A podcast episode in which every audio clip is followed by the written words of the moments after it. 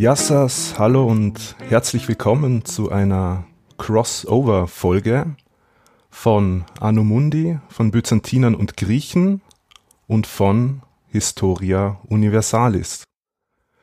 Es freut mich sehr, dass wir hier diese Kooperation zustande gebracht haben.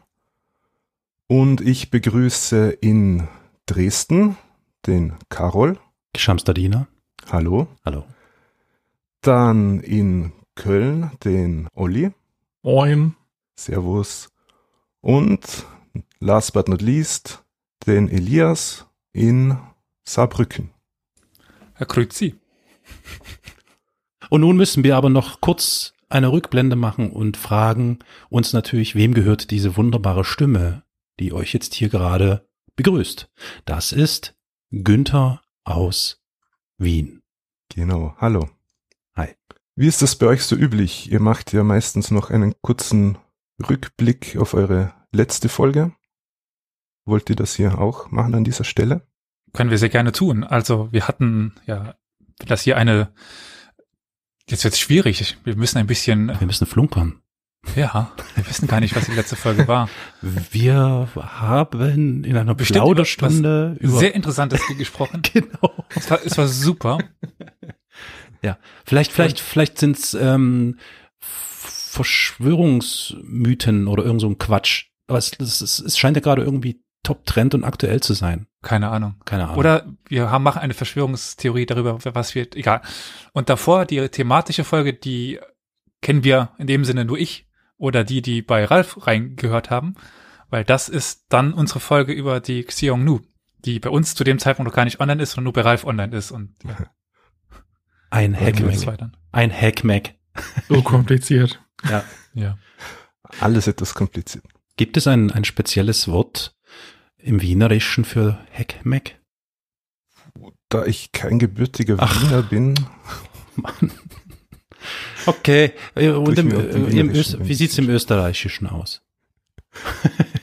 mir fällt spontan keins ein. Okay. Gut. Äh, Kaiserschmarrn. Kaiserschmarrn. Apropos Kaiser, Hm. das wäre die perfekte Überleitung. Oder zumindestens die, die ich gerade greifen kann. Weil wir haben heute, ja, wie äh, Günther sagte, eine Crossover-Folge geplant. Crossover zwischen zwei verschiedenen Themen, die sich nicht unbedingt, äh, die ähm, eng miteinander ver verbunden sind, aber einen, einen Berührungspunkt haben. Und über den Kaiser oder über verschiedene Kaiser wird uns Günther heute berichten. Ich hingegen lande dann doch eher wieder in meinem thematischen Bereich im Nahen Osten. Ha. Ja, wen wundert das? Ja. Also genau für die heutige Folge habe ich ein Thema ausgesucht, das einerseits etwas mit meinem Spezialgebiet zu tun hat, nämlich mit der byzantinischen Geschichte und andererseits aber auch an Themenfelder anschließt, bei denen Elias der Experte ist. Und wir werden auch einige Querverbindungen ziehen können zu früheren Ja. Folgen von euch. Aber bevor wir in das eigentliche Thema einsteigen, müssen wir ein paar grundlegende Dinge klären. Was würdet ihr antworten, wenn man euch fragt, was das Byzantinische Reich ist? Äh, ein, ein, ein Herrschaftsgebiet, ein ziemlich, äh, äh, doch verhältnismäßig großes und äh, ich weiß jetzt gar nicht der Zeitraum und es war nicht allzu kurz.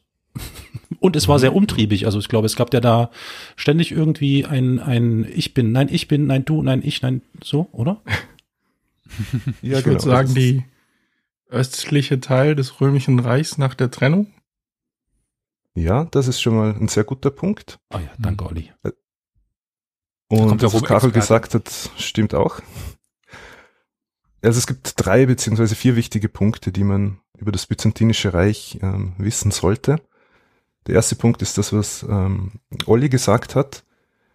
Das Byzantinische Reich war eine unmittelbare Fortsetzung des Römischen Reiches. Es umfasste aber nur noch den Osten des Römischen Reiches, nachdem das Weströmische Reich aufgehört hat zu existieren und sich im Westen germanisch dominierte Königreiche etabliert hatten. An der Spitze des byzantinischen Staates stand der Kaiser, der sich selbst als römischer Kaiser sah und sich auf eine Tradition bis zurück zu Augustus berufen konnte. Hm. Und auch die byzantinische Bevölkerung nannte sich selbst Römer und nicht Byzantiner, denn der Begriff Byzantiner oder byzantinisch wurde erst in der Neuzeit geprägt, um das mittelalterliche römische Reich vom antiken römischen Reich unterscheiden zu können. Mhm. Weißt du, wann der Begriff ungefähr eingeführt worden ist? Weil ich hab, ich meine, ich kenne die Bezeichnungsprobleme ja, aber äh, also in der Forschung kenne ich das jetzt eigentlich seit dem ja fast 18. Jahrhundert, dass es halt das byzantinische Reich war. Erstmals aufgegriffen hat das äh, Hieronymus Wolf im 16. Jahrhundert. Oh, okay, ja, gut. Oh, dann früh, okay. Also ja, plus minus 100 Jahre nach, nach Ende des Byzantinischen Reiches. Aber ja, also so eine richtige Byzantinistik als, als Forschungsdisziplin gab es dann natürlich später. erst so ab dem, ab dem 19. Jahrhundert. Gehst du auf den Ursprung des Wortes ein? Also, weil das finde ich immer ganz interessant, warum Byzanz Byzanz heißt. Ja, genau. Also, es wäre noch gekommen, aber können wir vorziehen. Mit Byzanz, also der Begriff kommt vom, von der Stadt Byzantion. Das war ursprünglich also eine, eine griechische Kolonie, die so im siebten Jahrhundert vor Christus gegründet wurde am Bosporus. Diese eigentlich relativ kleine Stadt wurde im vierten Jahrhundert dann von Kaiser Konstantin dem Großen zu einer kaiserlichen Residenzstadt ausgebaut, die dann noch seinen Namen bekam, nämlich Konstantinopoli oder Konstantinopel, also die dann die Hauptstadt dann des Oströmischen Reiches wurde. Und das Schicksal des Byzantinischen Reiches war auch immer eng verknüpft mit Konstantinopel und eben byzantinisch eben von Byzantion, das war also der Name, bevor die Stadt ähm, Konstantinopel genannt wurde. Ähm, dann ein weiterer wichtiger Punkt, den man zum Byzantinischen Reich noch erwähnen sollte, wäre die Sprache. Was glaubt ihr, war die wichtigste Sprache in Byzanz? Hm. Ich würde ja tippen, äh, warte mal, äh, naja, wahrscheinlich äh, Osmanisch. Kann doch nur eine Fangfrage sein. also Türkisch kann man ja nicht sagen. Äh, um, was haben die denn mhm. gesprochen? Also im Byzantinischen also, Reich. Äh, ach so, na warte mal. Äh, ja, Dann war es bestimmt Griechisch. Es ist keine Fangfrage. Griechisch also. Okay, dann eher Latein. Genau, Griechisch. Gut. okay. Latein und Griechisch, ja, dass wir beides gelten. Ähm, aber die wichtigste Sprache im Byzantinischen Reich war das Griechische, nachdem das, das Lateinische immer mehr dann verdrängt worden ist, im, ähm, nachdem die, die, die westlichen Gebiete des Römischen Reiches weggefallen sind. Aber das Griechische diente als Amts- und Verkehrssprache und die wichtigsten literarischen Werke wurden auf Griechisch verfasst. Und zur Bildung im Byzantinischen Reich gehörte auch die Auseinandersetzung mit den Werken der klassischen Antike, dem Byzantinischen Reich ist es hauptsächlich zu verdanken, dass die antiken griechische Texte überliefert wurden und uns heute noch zur Verfügung stehen. Die klassische Antike meint aber wirklich die griechische klassische Antike, oder? Also nicht die lateinische. Genau. Ja. Also im Byzantinischen Reich hat die griechische Klassik eine große Rolle gespielt, also eben das Athen des fünften, vierten Jahrhunderts vor Christus. Und da kommen wir zum letzten Punkt, den man nennen sollte, wenn man über das Byzantinische Reich spricht, nämlich die Religion. Wieder mhm. die Frage an euch. Mhm. mhm. Was haben die Byzantiner geglaubt? Boah. ja, äh, okay. Äh, ich, Konstanz war doch so einer der Erste, der die, der die, das Christentum so ein bisschen gefördert hat. Also würde ich jetzt mal tippen, zum größten Teil. Christentum? Bingo, ja, genau. Wow. Also das, das römische Reich hat sich langsam christianisiert, so dass ab dem vierten Jahrhundert auch die römischen Kaiser christlichen Glaubens waren. In Byzanz etablierte sich über die Jahrhunderte das orthodoxe Christentum, das sich in manchen Punkten von der Tradition der katholischen Kirche unterscheidet. Und im Byzantinischen Reich wurde auch der Primat des Papstes abgelehnt und der wichtigste religiöse Repräsentant für, für die Orthodoxen war der Patriarch von Konstantinopel. Weißt du gerade, wann das Datum des großen Schismas war? Also ich glaube, im 11. Jahrhundert trennen sich die Wege dann endgültig mit den kleinen Episoden des, der Versuche der Kirchenunion, oder? Genau, also es als Jahreszahl wird gern 1054 genommen. Ja. Ähm, als Datum für das morgenländische Schisma. Aber das Ganze war eine sehr lange Entwicklung ja. über die Jahrhunderte, in der sich der Westen und der Osten immer mehr entfremdet haben. Und das hat, ja, also gibt dogmatische Gründe, politische Gründe. Wisst ihr, was die Patriarchen sind oder waren, Olli Karol? So als Kirchenfunktion? Nun, äh, ich würde es in der heutigen Definition noch ungefähr bezeichnen können, aber vielleicht wäre es ganz gut, wenn wir den da draußen und natürlich auch uns Ahnungslosen, also Olli und mir, ähm, vielleicht nochmal kurz äh, was schildern. Was sind sie denn heute? Was? Für dich. Was, was sind sie denn heute für, für dich? Also, äh, so groß ist der Unterschied das gar nicht. Ja, das weiß ich gar nicht. Okay, gut, dann, dann sind das im Prinzip die, äh, äh, wie, wie, wie bezeichne ich es am besten? Ja, ähm, die die äh, Vorsteher, die äh, obersten Herren, ähm, die die Schicksale lenken.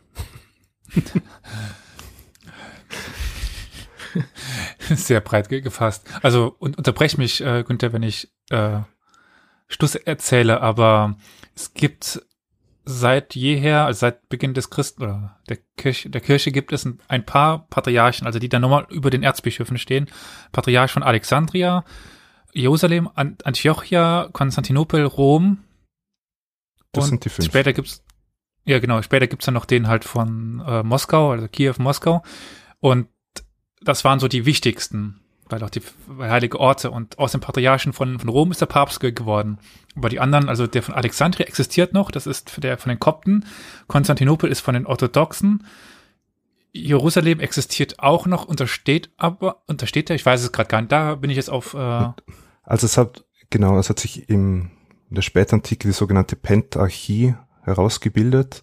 Das heißt quasi fünf wichtige Kirchenführer, die eigentlich gleichberechtigt waren. Das waren eben die fünf, die, die du, Elias, gerade genannt hast. Ähm, und aus verschiedenen Gründen haben sich dann eben die zwei mächtigsten herausgebildet. Das war eben der, der Patriarch, der Bischof von Rom, dem quasi der gesamte Westen des ähm, damals und ehemaligen römischen Reiches unterstanden hat.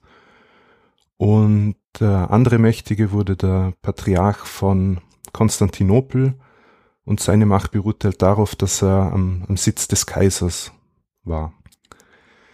Die anderen drei Patriarchate haben dann relativ bald, dann ab dem siebten Jahrhundert, dann großen Einfluss verloren, weil sie dann unter muslimische Kontrolle gekommen sind. Heutzutage ist es ein bisschen komplizierter, weil zum Beispiel in Jerusalem gibt es mehrere Patriarch also Patriarchen, einen, einen griechisch-orthodoxen, es gibt den lateinischen Patriarchen, also den katholischen. Ähm, ich glaube auch in Alexandria gibt es dann mehrere von den verschiedenen Konfessionen, da hat dann jeder ja. wieder seine eigenen. Aber ursprünglich gab es eben diese fünf. Genau. Und ja, Rom, Konstantinopel die wichtigsten und die haben sich dann eben im Laufe der Zeit ähm, sich immer mehr auseinanderentwickelt, bis es dann wirklich zu einer ähm, Spaltung der Kirche gekommen ist. Aber ja, man kann beim Patriarchen von Konstantinopel auch sagen, der, der Bischof von, von Konstantinopel. Und das war einfach der, der wichtigste Kirchenmann im Byzantinischen Reich. So. Ich glaube, jetzt haben wir einige grundlegende Dinge geklärt und ich würde jetzt gern in das elfte Jahrhundert springen. Das Byzantinische Reich umfasste damals geografisch einerseits den Balkan, also Südosteuropa inklusive der Ägäisinseln, andererseits Kleinasien, also in etwa die heutige Republik Türkei. Dazu kommen noch Zypern und Gebiete in Süditalien.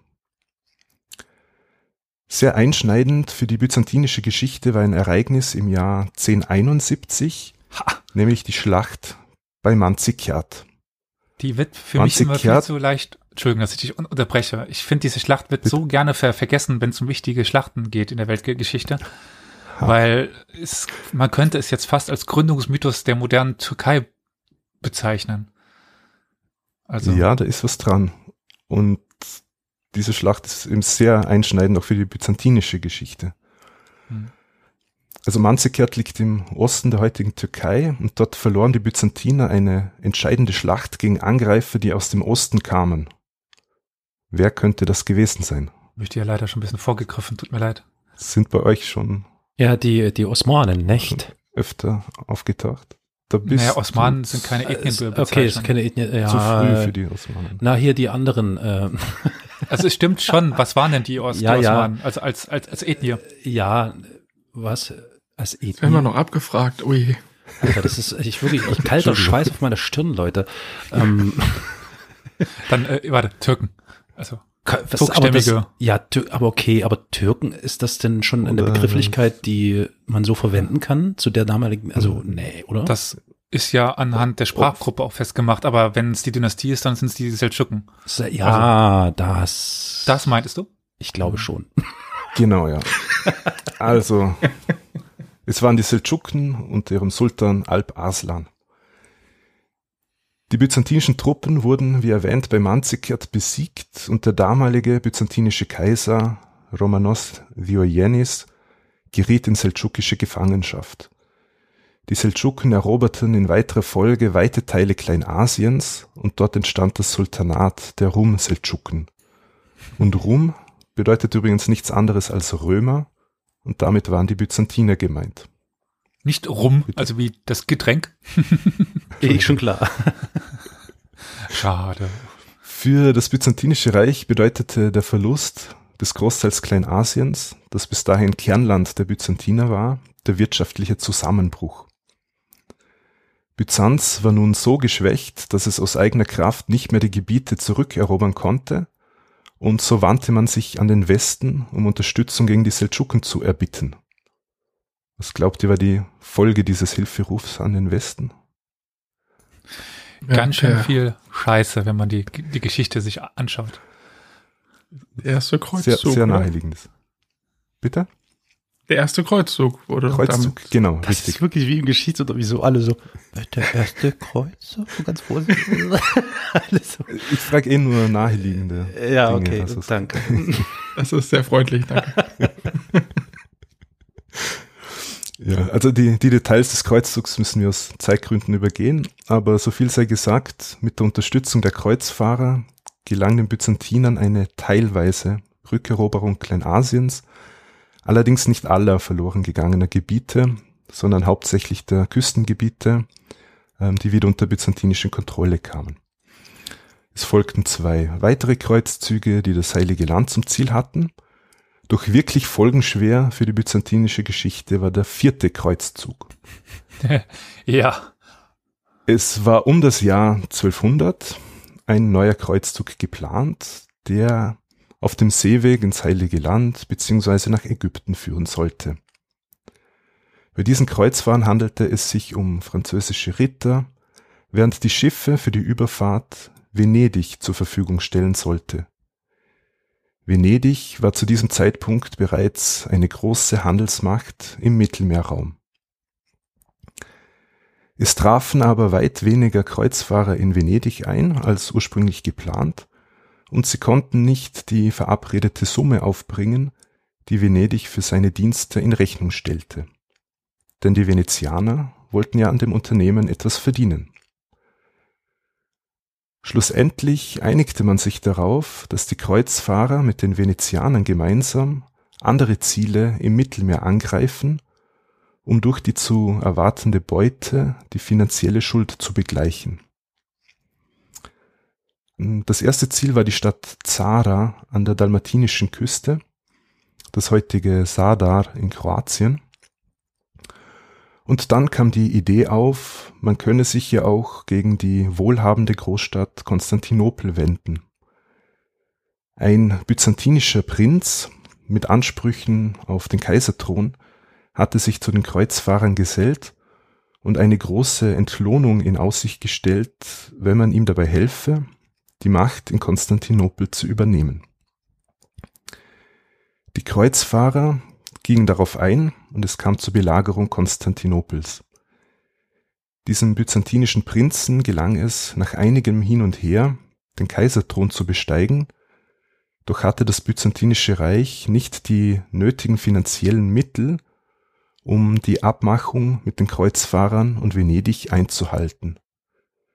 So wurde das christliche Konstantinopel schließlich, trotz Einwände des Papstes, im April 1204 von christlichen Kreuzfahrern erobert und geplündert.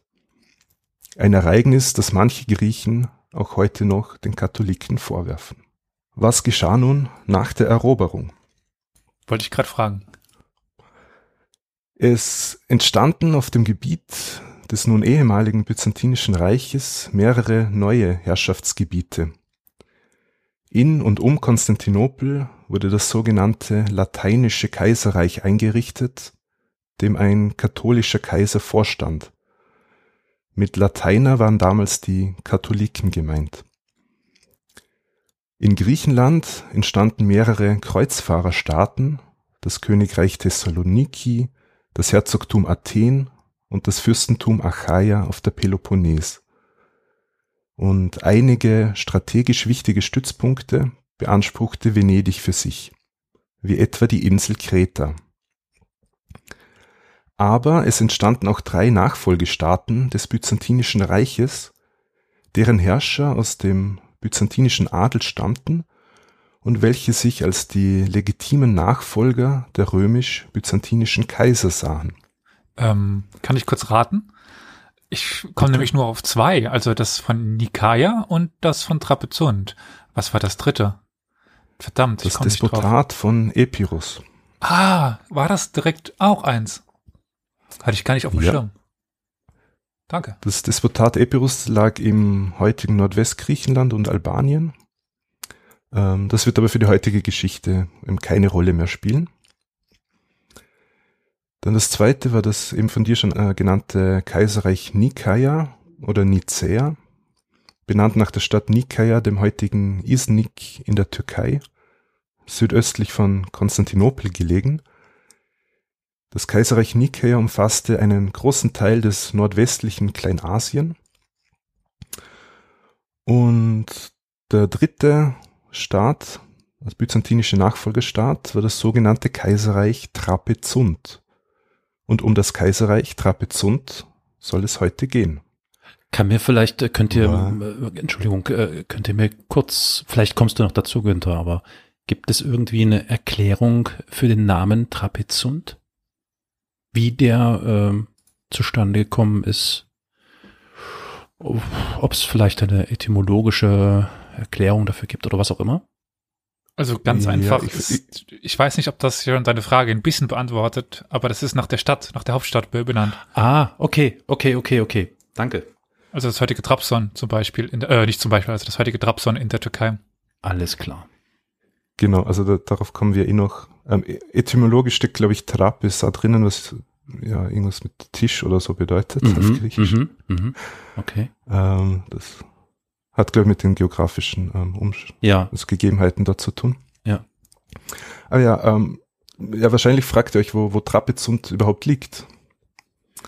Ähm, Elias hat es schon gesagt, also Trapezunt ist das heutige Trabzon, ähm, liegt am Schwarzen Meer im Nordosten der heutigen Türkei.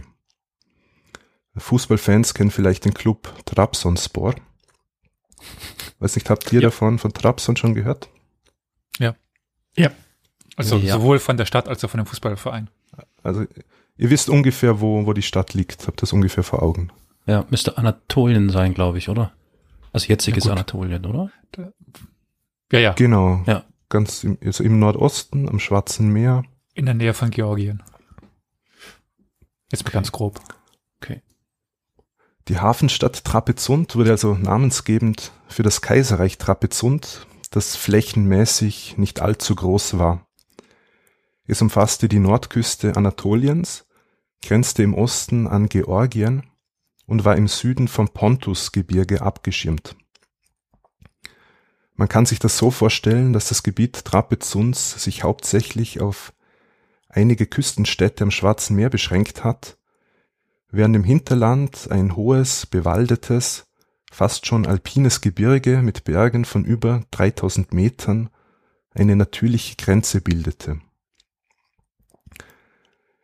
Trapezunt war relativ weit von Konstantinopel, der ehemaligen byzantinischen Hauptstadt, entfernt und war durch das Herrschaftsgebiet der Rumseldschuken und dem Reich von Nikaia auch räumlich getrennt.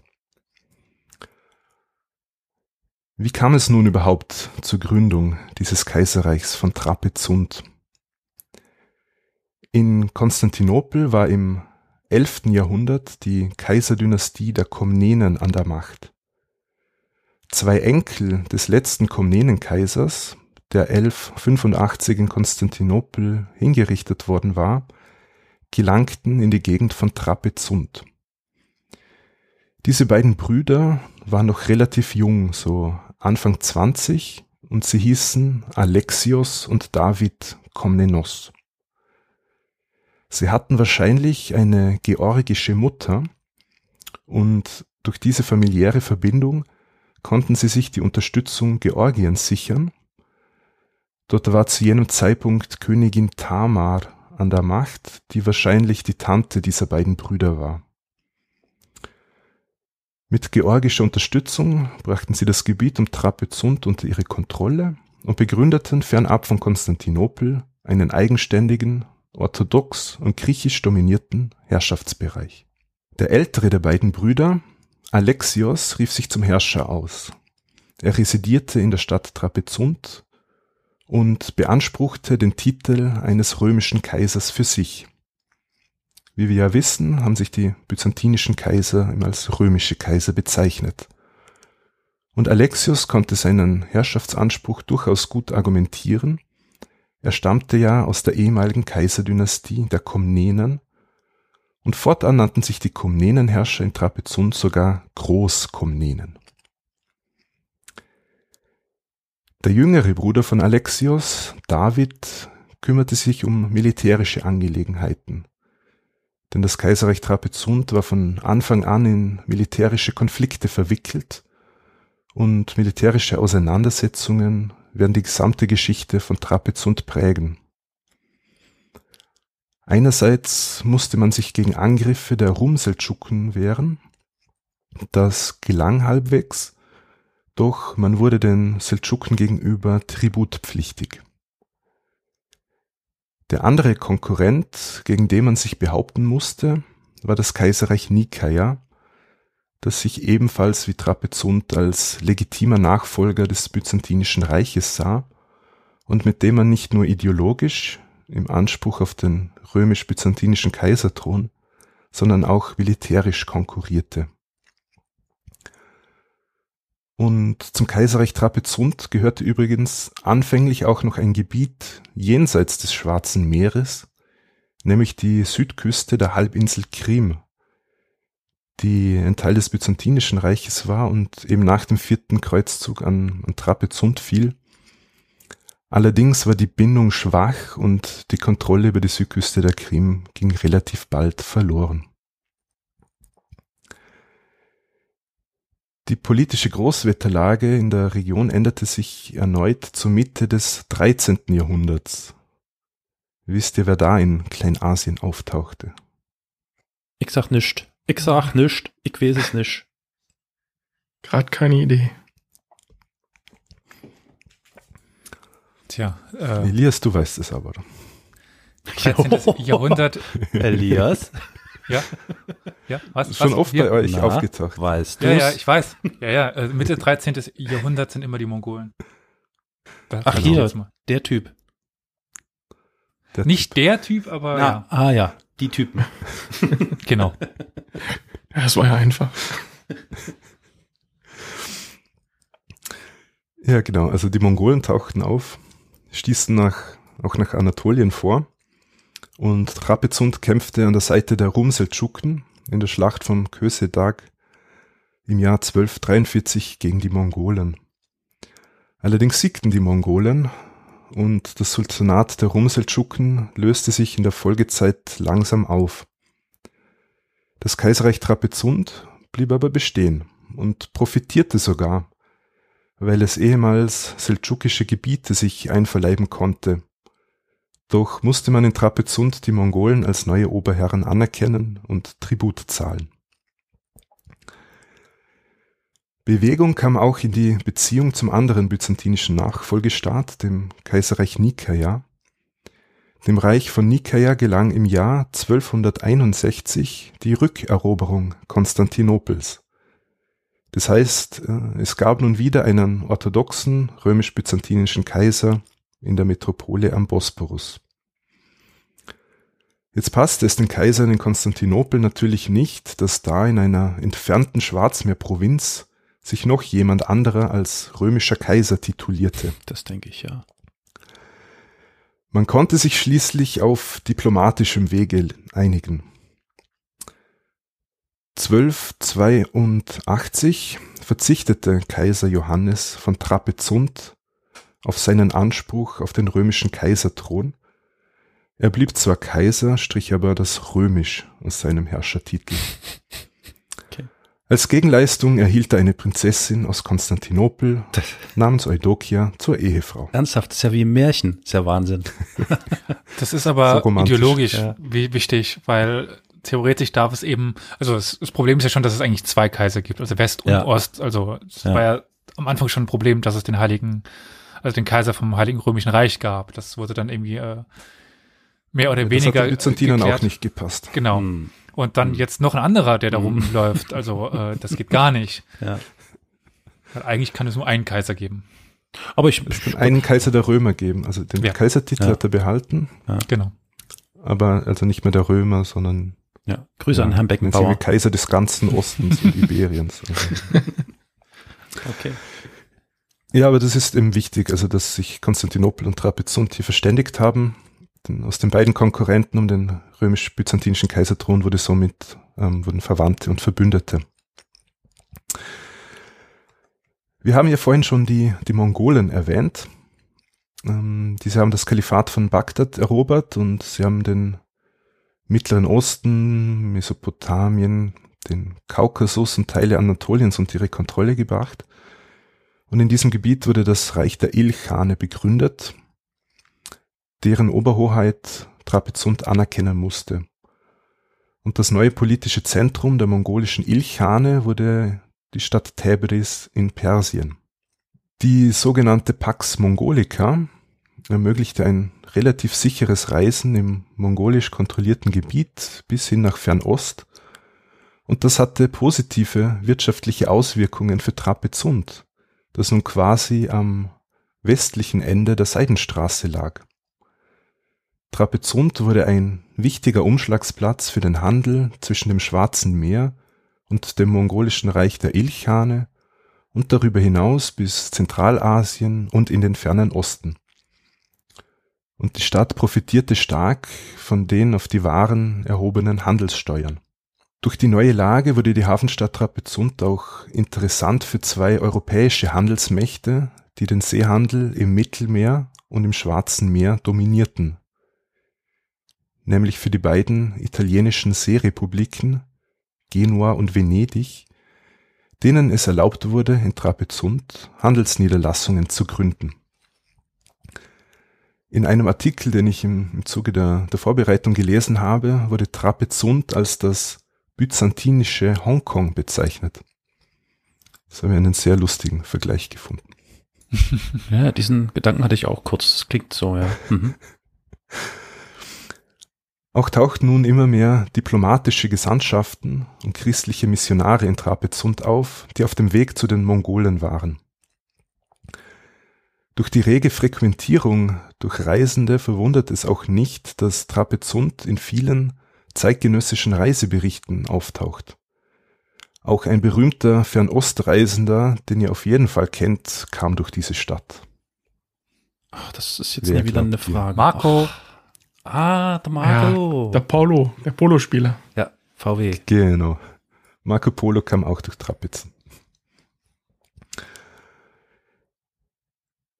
Und ja, also eben wie gesagt, ganz viele Gesandtschaften, ähm, christliche Mönche aus dem Westen, die eben versucht haben, in, bei den Mongolen ähm, zu missionieren. Aber in Trapezunt wurde nicht nur Handel getrieben, ähm, die Gegend eignete sich auch für die Landwirtschaft. So baute man etwa Wein und Oliven an, es wurde Honig produziert und Viehzucht betrieben. Knapp war allerdings das Getreide, das wächst nicht so gut in dieser gebirgigen Gegend und musste importiert werden. Aber trotz des wirtschaftlichen Aufschwungs darf man sich Trapezunt nicht als eine Riesenmetropole vorstellen. Für die Mitte des 14. Jahrhunderts wird eine Einwohnerzahl von circa 5000 Personen angenommen, davon etwa drei Viertel Griechen, der Rest waren Armenier, Juden und Angehörige anderer Minderheiten. In Trapezunt gab es natürlich auch einen Kaiserhof, an dem man die Administration und die Zeremonien des Kaiserhofs in Konstantinopel imitierte. Es herrschte immer ein Mitglied der Dynastie der Großkomnenen. Dreimal schafften es auch Frauen, die Herrschaft zu übernehmen, aber immer nur für circa ein bis zwei Jahre. Zwei von ihnen wurden abgesetzt und die dritte wurde umgebracht. Aber das ist jetzt, äh, das klingt jetzt so ein bisschen wie so eine, wie so eine Fußnote. Ist das nicht schon eine, also, ich meine, du hast ja erwähnt, aber ist das nicht schon ein erstaunliches Ding, dass da auch Frauen die Macht übernommen haben und sogar ein bis zwei Jahre gehalten haben? Mm, es gab, das gab es im Byzantinischen Reich doch immer wieder einmal. Okay. Hm. Aber es war eben, es war immer nur eine Ausnahme. Ja. Äh, oft war es halt, weiß ich, zum Beispiel die Mutter, die für ihren ja. minderjährigen Sohn Ja. die, die Regentschaft übernommen hat oder solche Konstel Konstellationen. Ja. Es, es blieb die Ausnahme, aber es, es war möglich. Okay, okay. Es ist ja auch immer wichtig zu unterscheiden, dann in dem Fall, ob sie Königin aus eigener Macht war oder ob sie Regentin war. Das ist Also ja. Hm. Regentinnen gibt es auch in Europa relativ, relativ häufig, ja. wenn dann für minderjährige Söhne die Mutter herrscht, weil der Vater halt verstorben ist. ja. Also das ist jetzt nicht so selten. Hm, verstehe. Genau, ja. Ja, und auch im Bereich der Bildung wollte man in Trapezunt, der Metropole am Bosporus, in nichts nachstehen. Es wurden Bibliotheken und Klöster eingerichtet und literarische Werke niedergeschrieben. Und so verwundert es auch nicht, dass einige wichtige Gelehrte jener Zeit aus Trapezunt stammten. Dem einen oder anderen ist vielleicht Bessarion ein Begriff, ein Gelehrter des 15. Jahrhunderts, der später nach Italien ging, dort Kardinal wurde und sich für eine Kirchenunion zwischen den Katholiken und Orthodoxen einsetzte. Doch die wirtschaftliche Blütephase hielt nicht ewig an und es wurde auch wieder ungemütlicher in Trapezunt. Man kam mit den italienischen Seerepubliken in Konflikt, die durch ihre militärische Stärke immer weitreichendere Handelsprivilegien durchsetzen konnten. In der näheren Umgebung etablierten sich nach dem Zerfall des Ilchanats neue turkmenische Emirate, die immer wieder Angriffe auf das Kaiserreich Trapezunt unternahmen. Hinzu kamen innenpolitische Schwierigkeiten, denn der Kaiser von Trapezunt war kein absoluter Herrscher. Neben ihm gab es einflussreiche landbesitzende Adelsfamilien, die die Politik mitbestimmten und auch miteinander konkurrierten. Die Konflikte zwischen den Adelsfamilien endeten schließlich in einem Bürgerkrieg. Und zu allem Überfluss erreichte zur Mitte des 14. Jahrhunderts eine Seuche das Gebiet von Anatolien, die auch in Europa Millionen Todesopfer forderte und von der auch Trapezunt nicht verschont wurde, nämlich der schwarze Tod. Also alles in allem war die, die Mitte des 14. Jahrhunderts eine unruhige Zeit für Trapezunt. Eine vorübergehende Beruhigung der Lage gelang in der Regierungszeit von Kaiser Alexios III., der 40 Jahre lang die Geschicke des Reiches leiten sollte. Alexios III. stellte im Inneren die Ordnung wieder her, er stabilisierte die Grenzen und er war bestrebt, mit den benachbarten Emiraten ein gutes Verhältnis herzustellen. Und jetzt, Elias, würde ich das Wort an Hm. dir übergeben, denn du würdest was zu einem Nachbarn der Trapezunter etwas sagen. Genau, danke für die Überleitung. Ich werde euch heute nämlich etwas zu Ak Koyunlu berichten oder etwas von Ak Koyunlu berichten. Entschuldigung. Akul, wie? Ja, genau. Besser gesagt vom weißen Hammel. Das bedeutet der Name übersetzt. Ah, das macht mehr Sinn. Aha. Äh, Aber Also- nee, wie, Akkum, wie? Ich meine, wir werden es in der, in der, ich werde es natürlich in den Shownotes in der Episodenbeschreibung sehen, aber wie wird das nochmal ausgesprochen? Ak A Kuh in dem Sinne. Aha. Also, das heißt auf Türkisch äh, weiß. Ja. Und dann äh, Q-O äh, Y-U-N-L-U. Ak Kuyunlu. Ah, oh wow, kompliziert. Okay. Also so wie man spricht. Genau. so wie man spricht. Okay. Genau, die Ak Kuyunlu. Dafür muss ich etwas ausgreifen und auch die Geschichte des schwarzen Hammels erzählen, den Karakoyunlu. Also wir haben Ak und Karakoyunlu. Das werde ich jetzt noch ein paar Mal sagen müssen, also schon mal Vorbereitung. Wir müssen uns dafür nämlich ins 11. Jahrhundert begeben. Zu dieser Zeit hatten wir schon erfahren jetzt, wanderten die Türken aus den Steppen Eurasiens kommt in den mittleren und nahen Osten ein, eben diese Schlacht bei Manzikert weil das der Türöffner war in dem Sinne für eine Volkswanderung oder Völkerwanderung, Ethenwanderung hinein in Anatolien zum Beispiel. Es gibt dann die Dynastien, Rum-Seldschuken, Seldschuken und mit ihnen wandern dann die, die Türken von Osten nach Westen oder die, ja, die Turkstämmigen, die Turksprachigen. Hm. Ab dem 14. Jahrhundert gibt es aber auch wieder eine Rückwanderung von West nach Ost. Also bis ins 14. oder 13. Jahrhundert wandern die Türken von Ost nach West und nun wieder zurück. Nicht alle, aber es gibt es eben fest zuzustellen. Von Anatolien dann in Richtung des iranischen Hochlandes. Denn dort berichteten die Sagen, habe es einst ein mächtiges und glanzvolles Reich gegeben. Von dem haben wir schon etwas erfahren heute, von dem Seldschukenreich. Also das war zu der Zeit ja schon Geschichte, aber die Sagen erzählen halt dass es das zu dieser Zeit gab. Und an dieses Reich wollte man anknüpfen und wieder mächtig werden, ein großes Reich gründen, Frieden bringen, Wohlstand bringen, also an das Reich der Seldschuken anknüpfen. Die ersten, die für uns greifbar sind und sich auf den Weg machen, war die Föderation des Schwarzen Hammels, die Karakoyunlu. Und ihnen sollten eigentlich fast zeitgleich die Akkoyunlu folgen.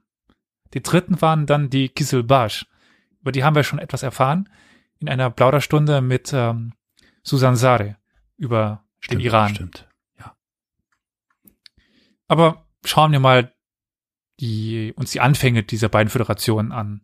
Wir treffen hier dann auf ein sehr, auf das gleiche Problem, weil wir wissen nichts über die Anfänge. Sie sind uns unbekannt. Wir wissen nicht, wo, woher sie genau kommen, was sie waren, Sie werden erst mit der Zeit ein bisschen greifbarer, aber dann sind sie schon das, was sie für uns dann später sind, nämlich die Föderation. Und ja, was ist eine Föderation? Es ist ein Zusammenschluss mehrerer Stämme. Und das waren beide. Also es gibt eine starke Familie, einen Clan, der andere Clans eint unter ihrer Führung. Man kann sich das aber jetzt nicht als festen Staatsverbund moderner Ausprägung vorstellen. Es gibt dann eine Stammesversammlung, der gewisse Familien immer vorstanden. Aber es ist eben, es können auch multiethnisch gewesen sein. Das weiß man nicht immer so genau, ob da nicht auch mal iranische Volksstämme reingeraten sind. Das muss man immer im Hinterkopf behalten. Jetzt ist euch aber bestimmt schon aufgefallen, dass es ja eine Gemeinsamkeit gibt zwischen den beiden. Diese Koyunlu, das Hammel. Ja. Man weiß nicht genau, weshalb beide des, den, den Hammel im Namen tragen. Womöglich sind sie aus einem Stamm entstanden, also die Führungsschicht, der sich dann geteilt hat und dann die Föderation gegründet hat. Gegründet hat. Das ist aber reine hm. Spekulation, hm. dafür haben wir keine einzige Quelle. Hm. Jetzt müssen wir ein bisschen zeitlich springen, bis ins 14. Jahrhundert, weil dann werden beide für uns erst wirklich greifbar. Aber eben schon als, als Föderation, nicht als einzelner Stamm. Und die führenden Familien, die in dieser Föderation dann das Wort haben, die sind uns schon ein bisschen länger be bekannt. Man weiß aber nicht genau, wann sie eben Führer der Föderation wurden. Das ist das Problem. Bei den Ak Koyunlu sind es die äh, Bayendir und bei den äh, Koyunlu die Bahalu.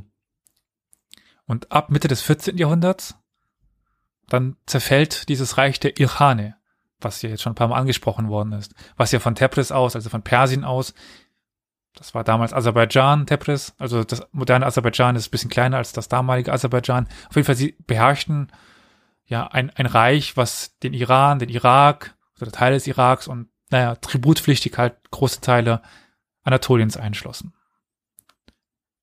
Und nach dem Zusammenbruch dieses Reiches, weil die ausgestorben sind, also das ist nicht zerschlagen worden von außen, sondern es ist im Inneren zerbrochen, fehlte nun Herrschaft und Struktur.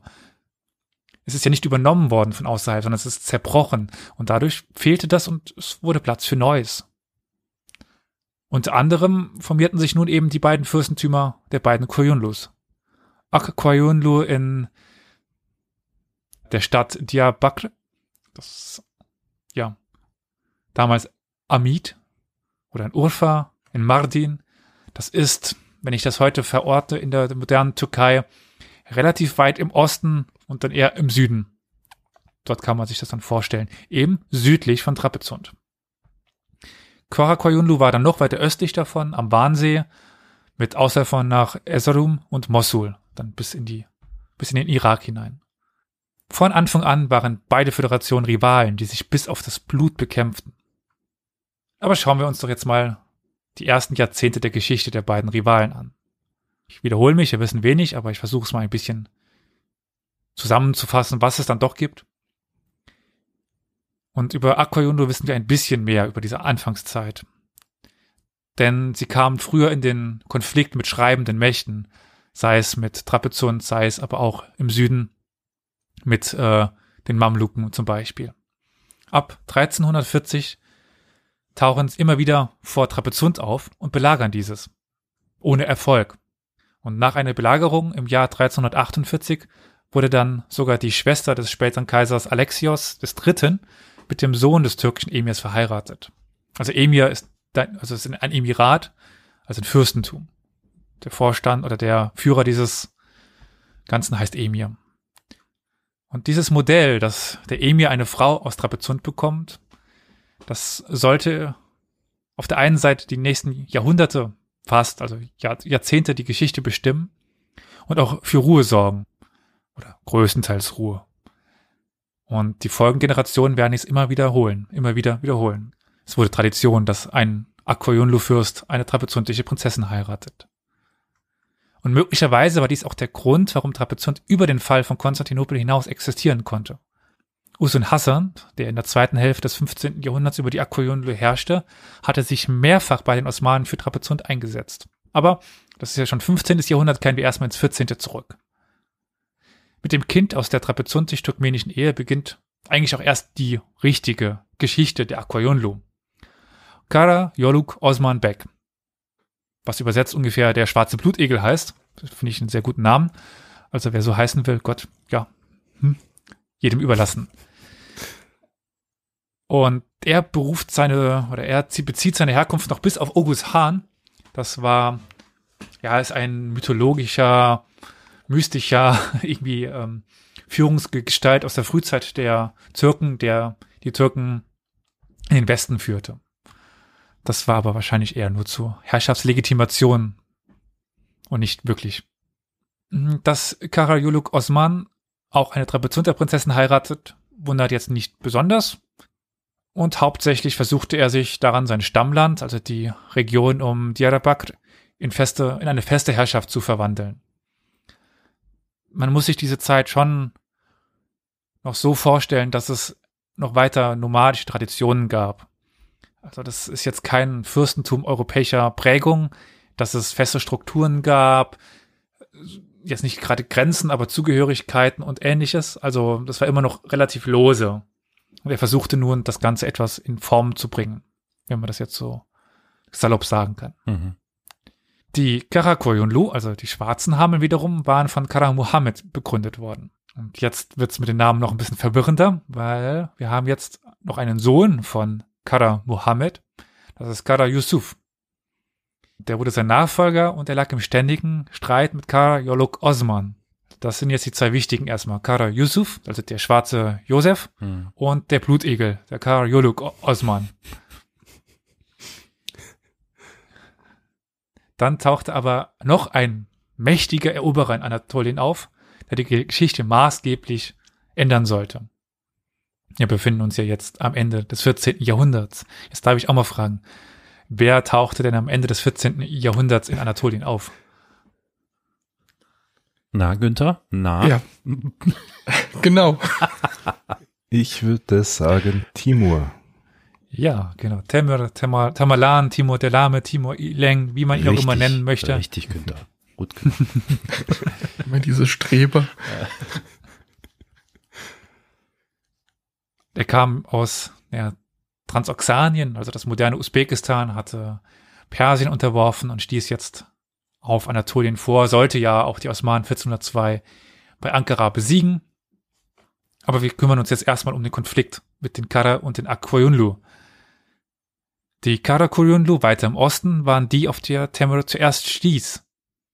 Und die unterwarfen sich dem Eroberer nicht. Das sollten sie dann bereuen, weil sie wurden vernichtend besiegt. Kara Yusuf floh daraufhin zu den Osmanen und später auch nach Syrien, wo er dann aber aufgrund alter Feindschaft mit den Mamluken festgenommen wurde. Also es könnte das Ende für die Kara Koyunlu bedeuten. Akoyunlu hingegen, entweder aufgrund des mahnenden Beispiels der Kara Koyunlu oder um ein neues Bündnis zu finden, unterwarfen sich Temür. Als Lohn für ihre Hilfe oder für seine Hilfe bei einem Feldzug gegen die Osmanen erhielt dann Karayoluk Osman seine Heimatregion als Lehen durch Temür. Also er wurde er eben nochmal durch seinen neuen Herrscher, durch seinen neuen Oberherrn bestätigt. 1405 verstirbt dann aber Temür und die turkmenischen Fürsten werden eigentlich direkt wieder unabhängig, mehr oder weniger. Also die Akoyunlu bleiben noch ein bisschen de facto, äh, de, de jure untertan, aber können eigentlich machen, was sie wollen. In einem Kampf gegen die Karakoyunlu 1435 wurde Karayoluk Osman, also der Herrscher der Akoyunlu, tödlich verwundet und verstarb im dann doch sehr hohen Alter von 80 Jahren. Iskender Bek, der Emir der Korakoyunlu, also jetzt wieder der Herrscher der Karakoyunlu, der Schwarzen Hammeln, ließ daraufhin dessen Grab öffnen und den Leichnam enthaupten. Den Schädel schickte er nach Kairo, wo er dann öffentlich ausgestellt wurde. Also raue Zeiten damals, nicht mal im Grabe sicher. Die Söhne von Karayuluk Osman zerstritten sich in den folgenden Jahren, weshalb die eigentlich kurz vor dem Abgrund stehenden Karakoyunlu nun die vorherrschende Dynastie wurden. Also ganz kurz zusammengefasst hatten wir das Auftauchen von Temür. Die Karakoyunlu werden vernichtend besiegt, können sich irgendwie gerade so halten und dann erst nach dem Tod von Temür wieder etablieren. Und die Akoyunlu, die eigentlich die bessere Position hatten, dadurch, dass sie weiter existiert hatten, weiter herrschen konnten, werden fast außer Kraft gesetzt, aber durch innere Streitigkeiten. Die Karakoyunlu hatten sich nach der Freilassung von Kara Yusuf und dem Tod von Temür in Aserbaidschan wieder etabliert. Also wir hatten ja erfahren, dass Kara Yusuf bei den Mamluken in Syrien in, in Gefangenschaft geraten war. Und er war dort zusammen mit einem Ahmed äh, Jalayir, der der Dynastie der Jalariden entstammte. Und zusammen sind sie in Syrien aus der Gefangenschaft entkommen und zusammen haben sie ihre alten Herrschaften zurückgewonnen. Das ist nämlich ganz wichtig. Die Jalariden waren eine mächtige Dynastie, die, naja, sich in Tradition der Irane gestellt hatten und große Teile beherrschten von, ja, Westpersien. Doch sein ehemaliger Freund Ahmed Jalayir wandte sich nun gegen Kara Yusuf. Doch der Turkmene konnte siegen. Und damit herrschte er nun über ganz Aserbaidschan, was ich ja schon erwähnt habe, damals weitaus größer war, bis auf, also im Vergleich zu dem modernen Aserbaidschan und weit in den Iran hinein herrscht, äh, reichte. Zum Beispiel das schon erwähnte Tebris ist eigentlich eine aserbaidschanische Stadt, wenn man die alten Regionsbezeichnungen übernimmt. Der Nachfolger von Kara Yusuf, Iskender Bek, gelang es dann, das Reich zusammenzuhalten. Also, ihr könnt jetzt mit modernen Grenzen euch vorstellen, das moderne äh, Aserbaidschan und Teile des ja, westlichen Irans. Mal ein ganz kurzer Exkurs. Wisst ihr eigentlich, welcher Name sich hinter Iskender verbirgt? Ich kenne das leider nur als Speise beim Dönermann. So ein geiler Iskender-Döner ist schon sehr lecker, aber ich weiß leider nicht, was, was sich dahinter mhm. verbirgt. Also es scheint eine Region zu sein, oder? Ist es eine Region? Na, da steckt sich ein Griech, äh, steckt ein griechischer Name dahinter. Ah, deswegen. Iskender Döner ist nämlich, Döner-Teller ist nämlich mit Joghurt. es gibt auch die Stadt Al-Iskandaria. Ah. Sagt die vielleicht was? Die ist bei uns unter einem ähnlichen Namen bekannt, ohne das Al und das I durch ein A mal ein bisschen ersetzen. Äh, der Name Alexander Jetzt bin ich verwirrt. steckt dahinter. Ja. Ah. Iskenderia ist Alexander. Iskender ist Alexander. Okay. weil das, ich finde das sehr eindrucksvoll, wie Alexander der, der Große in so vielen Kulturen hinter, also da geblieben ist in Erinnerung, in den Namensänderungen allein. Also Iskender ist ein relativ weit verbreiteter Name im, sagen wir mal, islamischen Kulturkreis. Und das ist Alexander. Als Erinnerung an Alexander den Großen. Finde ich immer interessant, wenn man das sich mal so Mhm. vor Augen führt. Mhm. Gut, dann kommen wir aber schon zu Iskenders Nachfolger, Jahan Shah. Lebten die Karakoyunlu ihren Höhepunkt. Aber gleichzeitig begann auch ihr Niedergang. Jahan Shah konnte Teile Georgiens und Mesopotamiens erobern. Sogar Bagdad fiel in seine Hände. Gleichzeitig legte er sich den Titel Sultan zu, also König und nicht mehr Fürst bzw. Emir. Er konnte sogar kurzfristig nach Isfahan und Fars ausgreifen. Die liegen im Herzen Irans. Doch er wollte immer mehr und versuchte daher 1458 auch Herat zu erobern. Das liegt fast schon in, äh, in Ostpersien. Also innerhalb von kürzester Zeit will er ein riesiges Reich er erobern. Und in seinem Rücken brachen dann aber Revolten aus, weshalb Jahan Shah sich zurückziehen musste. Auch als Statthalter eingesetzte Söhne versuchten sich in den verschiedenen Regionen von ihrem Vater abzuspalten. Und auch die Ak Koyunlu erkannten diese Schwäche und begannen nun zum Angriff überzugehen. Und mittendrin der alte Jahan Shah, der der Situation nicht mehr Herr wurde. Möglicherweise war Jahan Shah auch dafür verantwortlich, dass die Schia einen Aufschwung erlebte. Wisst ihr, was die Schia meint? Ich komme jetzt nicht mit Döner und so. Ich weiß es nicht. Keine Ahnung. Shia. Shia, nee. Hat das mit den Ausrichtungen des Islams zu tun, oder? Oh. Hm? Okay. Shiat Ali. Genau, die Partei Alis und den gegenüber stehen die Sunnis. Also das sind die Ah. Ja, klassischen klar. zwei Richtungen im Islam. Okay. Und welchen Staat verbindet ihr denn, welchen modernen Staat mit den Schia, also mit dem Schi Schiitismus? Wie sagt man das denn auf Deutsch? Ich vergesse immer den, den Begriff. Also mit der schiitischen Auslegung. Schiitischer Muss, ja. Ähm, ich muss mal kurz nachdenken. Ähm, wenn ich mich nicht täusche, müsste der Irak schiitisch sein. Beispielsweise. Äh, der ist so 50-50. 50-50. Ah, okay, okay. Äh, Ein Nachbarland des Irak. ein Hm. Nachbarland des Irak. Ach so, ja, Das, das ja ähnlich heißt. gut. Der Iran. Genau. Der Iran ist Vielen eigentlich, Dank, Günther. der Iran ist eigentlich der, der, der, Schi der schiitische Staat schlechthin. Also Ah, Im Irak ist es so, ich glaube, ich versuche mich gerade zu erinnern, die Bevölkerungsmehrheit sind die Schiiten Mhm. und die Regierung ist sunnitisch. ja, ja, so irgendwie war das. Oder genau. andersrum. Ich bin mir gerade nicht 100% sicher. Auf jeden Fall passt das nicht so ganz überein. Ja, okay, auf jeden Fall der unter, Iran. S- Ja. unter Saddam Hussein haben die Sunniten ja, das Sagen gehabt, obwohl sie in der Minderheit waren. Genau. okay, okay, sowas. Okay, stimmt's ja doch. Hm. Das war aber nicht immer so, dass die Schiiten die Mehrheit im Iran stellten. Es gibt eben diesen schleichenden Prozess, der möglicherweise unter den Karakoyunlu beginnt. Den Prozess wirklich anstoßen und zur Veränderung bringen dann die Safawiden, von denen wir auch schon dann in der Folge mit äh, Susan gehört haben, die dann ganz offiziell und auch sehr stark zum Schiitisch, zu, zu der schiitischen Ausrichtung übergehen. Aber man könnte schon davon ausgehen, dass äh, Jahan Shah zumindestens, naja, es ermöglichte, dass es diese Bewegung geben konnte. Er selbst war stets Sunni, aber er war sehr offen gegenüber anderen Ausrichtungen und förderte die teilweise. Gut, aber wie schon angedeutet waren es die Akkoyunlu, die die innere Schwäche der Karakoyunlu ausnutzten. Hm, Ich hatte ja von den Nachfolgeschwierigkeiten nach dem Tod von Karayuluk Osman erzählt, also diesem Blutegel im Schwarzen. Und erst die Enkel jenes Emirs, oder der Enkel mit dem, äh, jenes Emirs mit dem Namen, jetzt wird's verwirrend, Jahanshir. Also wir haben jetzt einen Jahan Shah bei den Karakoyunlu und einen Jahanshir bei den Akkoyunlu. Als würden die ganzen Namen nicht sowieso alle gleich klingen. Mhm. Er konnte die Föderation wieder stabilisieren. Aber ganz vorbei war es mit den inneren Streitigkeiten noch nicht. Weil es gab ja noch weitere Familienmitglieder, die gerne an die Macht gekommen wären oder wollten. Einer dieser hatte den Namen Sheikh Ahmed und versuchte nun mit der Hilfe der Koyunlu an die Macht zu kommen. Also bei den Ak-Koyunlu an die Macht zu kommen, Sheikh Ahmed.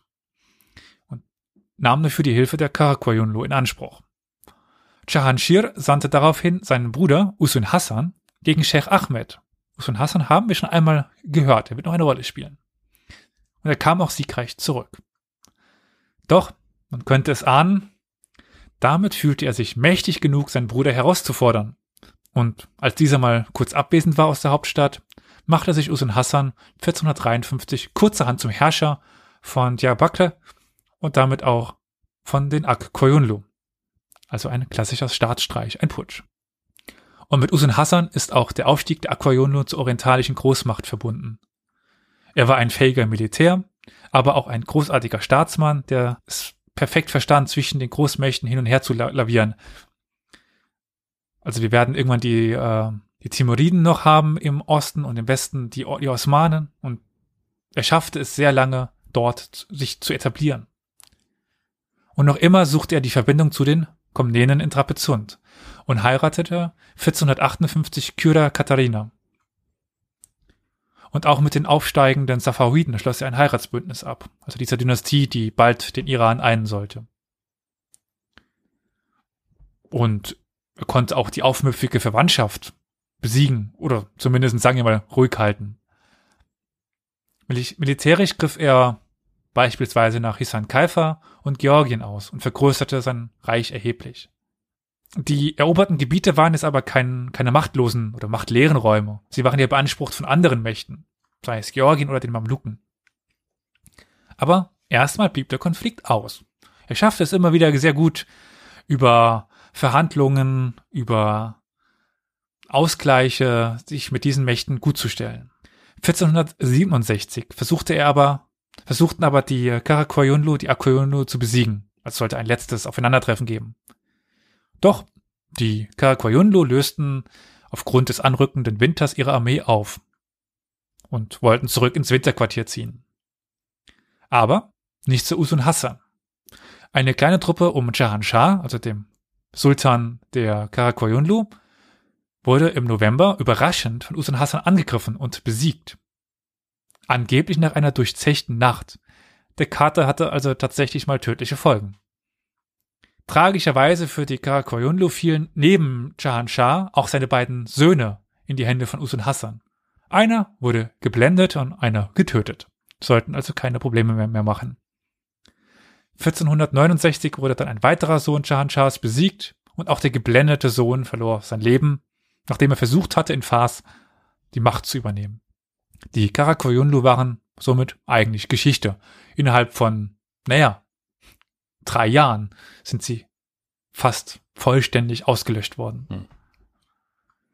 Interessanterweise sollte aber ein Abkömmling der Familie einige Jahrzehnte später wieder eine neue Herrschaft begründen. Aber nicht im Nahen oder Mittleren Osten, sondern in Golkanda. Das ist jetzt nicht zu verwechseln mit, mit, mit Wakanda. Die alte Festungsstadt Gokanda liegt in Indien. Also interessant, wie dann ein dann heißt es auch immer auf, auf Wikipedia, ein Abenteurer aus dem Nahen Osten gründet dann die Herrschaft Golkanda. Mhm. Das ist eben ein Abkömmling dieser Familie, der dann nach, nach Indien zieht und dort die Herrschaft übernimmt. Das eigentliche Reich der Karakoyundo ging aber in die Hände von Usun Hassan. Und mit dieser Eroberung traten die Aquayundo auch in die persische G Geschichte ein. Berühmte Städte wie Shiraz oder Isfahan wurden nun von ihm beherrscht. Und damit gerieten sie auch in den Konflikt mit ihrem ehemaligen Lehnsherrn. Wir erinnern uns, sie hatten sich, in, sie hatten sich Temür unterworfen und dessen ja, Nachfahren herrschen immer noch im Ostiran, die Timuriden. 1447 war dort Shah Rukh verstorben und Abu Sa'id hatte dessen Nachfolge angetreten. Dieser, also Abu Sa'id, versuchte dann Usun Hassan zu attackieren und ehemalige timuridische Gebiete wieder zu erobern. Dabei ging er aber sehr unvorsichtig vor und geriet unvorbereitet in einen aserbaidschanischen Winter, also mal wieder, wie schon ähm, Shahanshah. Daher konnte er im Januar 1469 ohne Mühe durch Usun Hassan geschlagen werden. Die Timuriden konnten sich noch im Ostiran, Afghanistan und Usbekistan für einige Jahre halten, aber für die Aquayono sollten sie eigentlich keine Gefahr mehr darstellen. Persien wurde nun durch die weißen Hammeln beherrscht und Usun Hassan war sich dessen auch sehr bewusst. Er verlegte seinen Herrschaftssitz nach Tebris, die ehemalige Hauptstadt der Ilkhane. Aber auch im Abendland erlangte Aquayonlo zunehmend Bekanntheit. 1453 war ja eine sehr berühmte Stadt gefallen. Konstantinopel. Und es wuchs die, nun zunehmend die sogenannte Türken, äh, die Türkengefahr. Schon im Jahr 1453 hatte der Papst zum Kreuzzug gegen die Türken aufgerufen. Gleichzeitig suchte man Bündnispartner, eben gegen die Osmanen. Und man kam nun auf Usun Hassan, der im Rücken der Osmanen als perfekter Bündnispartner erschien. Zuerst, ja, schien sich Usun Hassan nicht gegen seine mächtigen Nachbarn wenden zu wollen. Die Osmanen waren, die waren in freundschaftlicher Weise verbündet, mal mehr, mal, mal weniger. So wichtig war auch ihm der Frieden, der so existierte an seiner Westgrenze. Doch spätestens als 1461 Trapezunt durch die Osmanen erobert wurde, schien Usun Hassan sich entschieden zu haben, den Konflikt mit den Osmanen zu suchen. Es ist sehr interessant, wie sehr die Verbindung oder wie stark scheinbar die Verbindung zwischen Trapezunt und Usun Hassan und den Aquayunlu war. In den nächsten Jahren finden sich immer wieder turkmenische Gesandte bei den verschiedenen Herrschern in Europa. Und 1471 reiste ein gewisser Venezianer Catarino Zeno nach Tebris und verbrachte dort vier Jahre. Über seine Frau, eine Nichte von Despina Khatun, war er sogar verschwägert mit, mit Usun Hassan. Das Ziel seines Aufenthaltes war die, Koordin die Koordination eines gemeinsamen militärischen Vorgehens gegen die Osmanen. Aber wie wollte man oder wie sollte ein gemeinsames militärisches Vorgehen überhaupt erst ermöglicht werden? Das Reich der Aquayundo hatte keinen Meereszugang. Und wenn überhaupt mehr nur in der Nähe war, war es das Schwarze Meer. Und das kontrollierten die Osmanen zu dieser Zeit eigentlich vollständig. Eine Alternative war Südanatolien. Dort existierten noch zwei unabhängige Beyliks, also Fürstentümer. Das war das der Karaman und der Durkadir. Usun Hassan ging daraufhin 1471 gegen die Karamanolu vor, während seine europäischen Verbündete gleichzeitig die Küste attackierten. Diese Verbündete waren übrigens die Venezianer, Neapolitaner, Zyprioten und der Papst. Ganz interessant, wenn man so sieht, dass der Papst sich mit Usun Hassan, einem Moslem, verbündet hat. So sollte eine Verbindung zum Mittelmeer und Zypern ermöglicht werden, worüber Usun Hassan dann mit der neuesten Waffentechnologie versorgt werden sollte. Weil bisher kämpfte er hauptsächlich mit Pfeil und Bogen und Schwertern, Äxten, Speeren, währenddem die Osmanen schon mit der neuesten Artillerie und Gewehren ausgestattet war. Der Vorstoß war eigentlich so geplant worden, dass die Osmanen wenn sie die Nachricht davon erhielten, aufgrund des anrückenden Winters bis zum nächsten Jahr warten mussten. Und sich so Usun Hassan dann vorbereiten konnte auf den Angriff der Osmanen, weil er war sich bewusst, wenn sie erfahren, dass Usun Hassan äh, die Kamanolo angreift, dass die Osmanen kommen werden, um sie zurückzuschlagen, weil die Osmanen sich bewusst waren, was dann für eine Gefahr bestände. Also eigentlich. Doch trotz des Winters machte sich Mehmed II. auf den Weg oder zumindest mobilisierte er schon seine Truppen, wartete den Winter kurz ab und suchte im Frühjahr sofort den Konflikt. Am 11. August 1473 wurde Usun Hassan dann vernichtend geschlagen. Und vor allem die osmanische Artillerie hatte seiner Kavallerie erheblich zugesetzt. Im folgenden Friedensschluss wurde der Euphrat als Grenze zwischen den beiden Reichen festgelegt. Trotz der Niederlage versuchten übrigens die europäischen Mächte Usun Hassan weiter als Verbündeten zu gewinnen, ohne Erfolg. Er hatte wohl eingesehen, dass er keine Chance hatte gegen die Osmanen. An dieser Stelle ist aber Zeit für einen kleinen Exkurs. Ich habe ja schon häufiger erwähnt in dem Podcast, dass, naja, es schwierig ist, über Truppenzahlen zu sprechen, wenn Quellen dann schreiben, mhm. da kamen 100.000 Soldaten mhm. oder Todeszahlen äh, mittelalterliche und antike Autoren neigen dazu zu übertreiben. Nicht nur die. ja, der Mensch übertreibt gerne mal, wenn es um Stärke geht, insbesondere um eigene Stärke oder wenn ein, wenn man selber siegt, die Stärke des Gegners zu betonen und dann daran die den eigenen Sieg zu, zu mhm. betonen. Für die Zeit von Usun Hassan haben wir aber ein sehr interessantes Dokument aus Fars, nämlich einen Bericht einer Truppenschau. Also einigermaßen verlässliche Zahlen. Einigermaßen. Also das ist ein Dokument, das eben aufzählt, wie viele Soldaten kamen zu dieser Truppenschau. Mhm. Wir haben etwa 25.000 Reiter und 10.000 Fußsoldaten. Dann muss man dann doch noch ein bisschen schätzen, weil das ist jetzt nur eine Region, wo zwar die Haupttruppe gerade zu dieser Zeit war, aber in anderen Regionen waren ja noch Truppen stationiert und so kommen wir ungefähr auf 100.000 Mann unter Waffen. Also mhm. eine ganz schöne Zahl, das wie ich finde. Das ist eine Menge, ja. Aber es wird auch das größte Problem ersichtlich, weil auch die Bewaffnung erwähnt wird in diesem Dokument. Schusswaffen und Artillerie fehlen fast vollständig. Und die waren zu der Zeit eben auch schon wichtig im Kampf gegen die Osmanen. Das sollten dann 1517 auch die Mamluken erleben. erleben. Am 6. Januar 1478 verstirbt dann aber Usun Hassan im Alter von 53 Jahren, ohne seine Nachfolge vorbereitet zu haben. Sein Sohn Khalil Sultan hielt sich nur für wenige Monate an der Macht. Dessen jüngerer Bruder Jakub zumindest noch für, für zwölf Jahre. 1488 kam es dann zu einer wichtigen Schlacht, die die Ak Kwajunu zwar gewannen, aber die Zukunft gehörte den Verlierern. Klingt komisch, ist aber so. Es war nämlich eine Schlacht gegen die Safawiden-Dynastie. Und diese sollte in den kommenden Jahren zu der bestimmenden Macht in, im Iran werden und die Akoyunlu ablösen.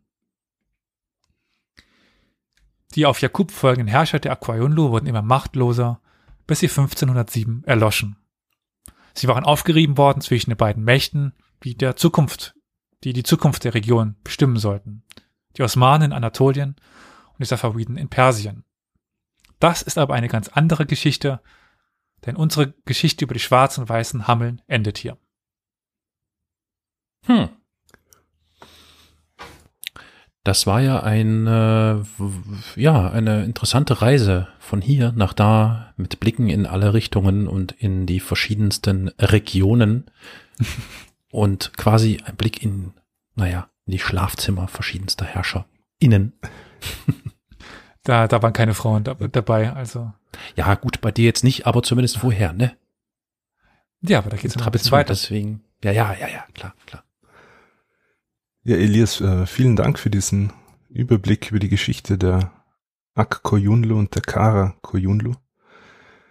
Ja, besonders die Ak Koyunlu waren eben wichtige Nachbarn und Verbündete des Kaiserreichs Trapezunt. Und ich würde gern wieder also dort zurückspringen, wo ich ähm, vorhin aufgehört habe. Und wir werden uns das, das letzte Jahrhundert von Trapezunt uns anschauen und können einige Parallelen ziehen zu dem, was du jetzt schon dargelegt hast. Wie vorhin schon erwähnt, gelang es unter der Herrschaft von Kaiser Alexius III., also wir sind jetzt so mehr oder weniger Mitte des 14. Jahrhunderts, das Kaiserreich von Trapezunt wieder halbwegs zu stabilisieren und er schloss mit den benachbarten Herrschern Bündnisse ab, und setzte dafür seine weiblichen Verwandten ein. Alexis verheiratete 1352 seine Schwester Maria mit Kutlubek, dem Sohn des Anführers der Ak Koyunlu. Und das war insofern ein Tabubruch, da sonst byzantinische Prinzessinnen nur an christliche Herrscher verheiratet wurden. Die Ak Koyunlu waren aber Muslime. War es das wirklich das erste Mal? Ich glaube für Trapezunt schon. Ich überlege gerade, ob mir noch ein anderes Beispiel einfällt. Und auch die byzantinischen Herrscher in Konstantinopel haben sich sehr lang gewehrt dagegen, mussten dann aber irgendwann ihre Prinzessinnen in den osmanischen Harem geben.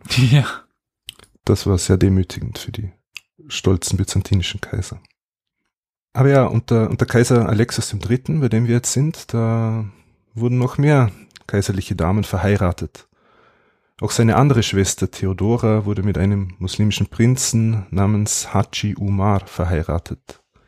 Seine Tochter Eudokia mit Tajeddin Pascha. Seine andere Tochter Anna ging an Bagrat V., König von Georgien.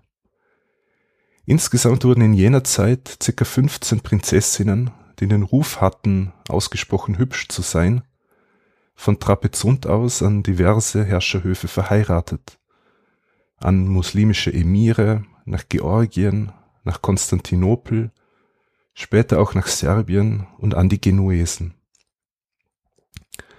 Gut, das waren ja die Kaiser von Trape Entschuldigung. Serben und Genuesen, Georgier waren noch Christen, ja. ja.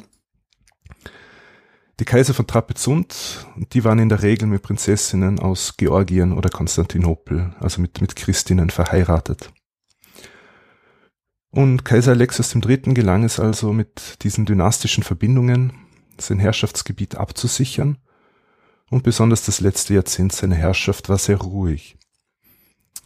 Doch um das Jahr 1400 tauchten zwei neue Gefahren auf, die du, Elias, jetzt auch schon angesprochen hast.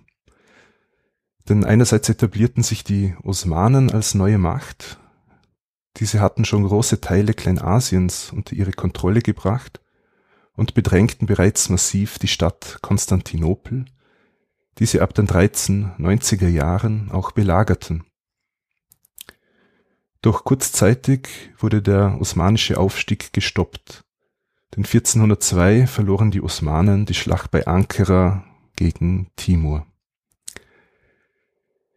Timur gelangte in seinem Eroberungszug auch nach Georgien und an die Grenzen des Reichs von Trapezunt, und dort musste man nun die Oberhoheit von Timur anerkennen. Aber dieser starb kurze Zeit später und sein Reich zerfiel sehr rasch. Und die Osmanen konnten sich nach einer Phase des Bürgerkriegs langsam wieder erholen und ihre Expansion fortsetzen. Im Jahr 1453 passierte schließlich das, was die byzantinische Geschichte beendete. Die Stadt Konstantinopel, das neue Rom, für über tausend Jahre Hauptstadt der Byzantiner, wurde von den Osmanen unter der Führung von Sultan Mehmed II. erobert. Das römisch-byzantinische Reich ging unter, aber das byzantinische Separatreich von Trapezunt war noch unabhängig. Der vorletzte Kaiser von Trapezunt, Johannes IV., tat alles in seiner Macht Stehende, um im Ausland um Unterstützung gegen die Osmanen zu werben. Man fand Verbündete in der unmittelbaren Nachbarschaft. So schloss Trapezunt erneut ein Bündnis mit den Ak Koyunlu, dessen Führer, wie Elias schon erwähnt hat, Usun Hassan, die Kaisertochter Theodora, alias Vespina Khatun, zur Frau bekam. Des Weiteren wurden Verträge geschlossen mit anderen muslimischen Emiren, mit mehreren armenischen Fürsten sowie mit dem Königreich Georgien. Kaiser Johannes IV. trat auch mit dem Papst in brieflichen Kontakt, um mit ihm über eine Kirchenunion zu verhandeln. Die das Idee ist, war, das ist ja, ja, irgendwie so ein durchgehendes Element, also auch in den letzten Jahren von Konstantinopel. Immer wieder gibt es die Verhandlungen mit dem Papst, der dann versucht, diese Kirchenunion herzustellen. Wie häufig ist es im Falle von Konstantinopel geglückt? Dreimal, wo dann der Kaiser zurückkam und dann die Konstantinopler sagten, nee. Ich glaube, es war zwei oder dreimal. Zweimal, zweimal. Ja. Einmal im 13. und einmal im 15. Jahrhundert. Ja. Da wurde offiziell ähm, eine Kirchenunion geschlossen zwischen der katholischen Kirche, also dem Papsttum und der, dem Patriarchat von Konstantinopel. Nur hat das die Bevölkerung nicht angenommen. Die hat sich dagegen gewehrt und das hat auch eben seine Gründe in dem vierten Kreuzzug, der schon ja. besprochen wurde. Da hat sich ein ziemlicher Hass oder Abneigung gegenüber den, den Katholiken ähm, ausgebreitet ich krieg gerade die Formulierung nicht mehr ganz zusammen, aber hieß es nicht lieber unter dem Sul äh, unter dem Turban als unter der, der Mitra oder so? Hieß es doch. Ja, mhm. irgend so ein Spruch gibt's. Also es war dann vielen Griechen, Orthodoxen lieber untertan des Sultans zu werden, als unter die Herrschaft der, der Katholiken zu kommen. Mhm. Ja, aber auch, also die, die Lage in Trapezunt war jetzt Mitte des 15. Jahrhunderts dann also wirklich beinahe aussichtslos und da hat man dann halt wirklich noch alles versucht, um irgendwie Unterstützung zu, zu erhalten. Und eben auch hier war die Idee, dass das orthodoxe Trapezunt das Papsttum anerkennen sollte für militärische Hilfe gegen die Osmanen. Und Vertreter Trapezunts verhandelten in Italien sogar über die Ausrufung eines neuen Kreuzzuges. Aber daraus, daraus wurde nicht so wirklich was.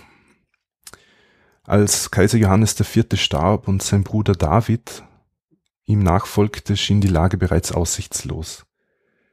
Nach der Eroberung Konstantinopels hatte Sultan Mechmed die letzten verbliebenen byzantinischen Gebiete auf der Peloponnes unterworfen und wandte sich nun Trapezunt zu. Sultan Mechmed rüstete zum Angriff. Schätzungsweise standen 60.000 Reiter und 80.000 Infanteristen unter seinem Kommando. Gleichzeitig segelte Großvezier Mahmud mit einer Flotte aus Konstantinopel ab er befehligte circa 100 bis 300 Schiffe. Und die Katastrophe war für Trapezunt perfekt, als sich Usun Hassan, der Anführer der Ak Koyunlu und eigentlich der wichtigste Verbündete von Trapezunt, sich mit dem Osmanen Sultan Mehmed verständigte. Ich Angesichts glaube, der osmanischen Entschuldigung, dass ich dich wieder unterbreche. Ich habe gerade noch, musste noch nachdenken.